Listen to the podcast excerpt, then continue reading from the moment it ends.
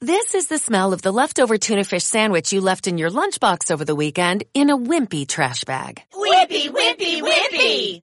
Blech! And this is the smell of that same sandwich in a hefty, ultra strong trash bag. Hefty, hefty, hefty! Ah, smell the difference? Hefty Ultra Strong has Arm & Hammer with continuous odor control, so no matter what's inside your trash, hmm, you can stay one step ahead of stinky. And for bigger jobs, try the superior strength of Hefty Large Black Bags.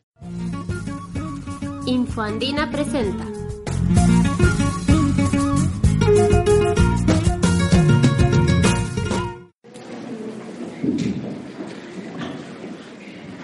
Buenos días.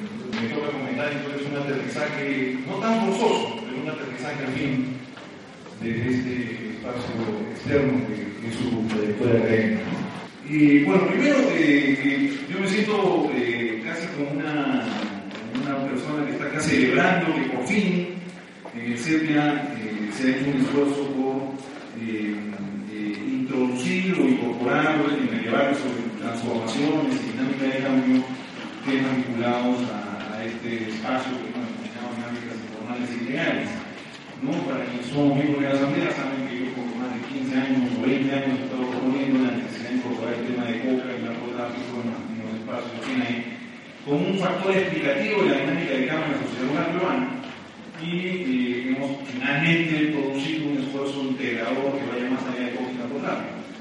Pero ciertamente coca y narcotráfico ha sido el punto de partida de este esfuerzo. ¿no? Y una segunda cuestión que lo planteó Miguel, Comenzar eh, la presentación de esta ponencia y planteó también Fabio en su presentación, es que si uno ubica la ponencia, el esfuerzo de Francisco, hay que ubicarlo en una, una visión casi de largo plazo ya de, eh, de debate académico sobre esto que se llama de, de diferentes formas, ¿no? transformaciones en la sociedad rural, cambio en la sociedad rural, parte de la vieja dicotomía de lo el, discurso de la transición, ¿no?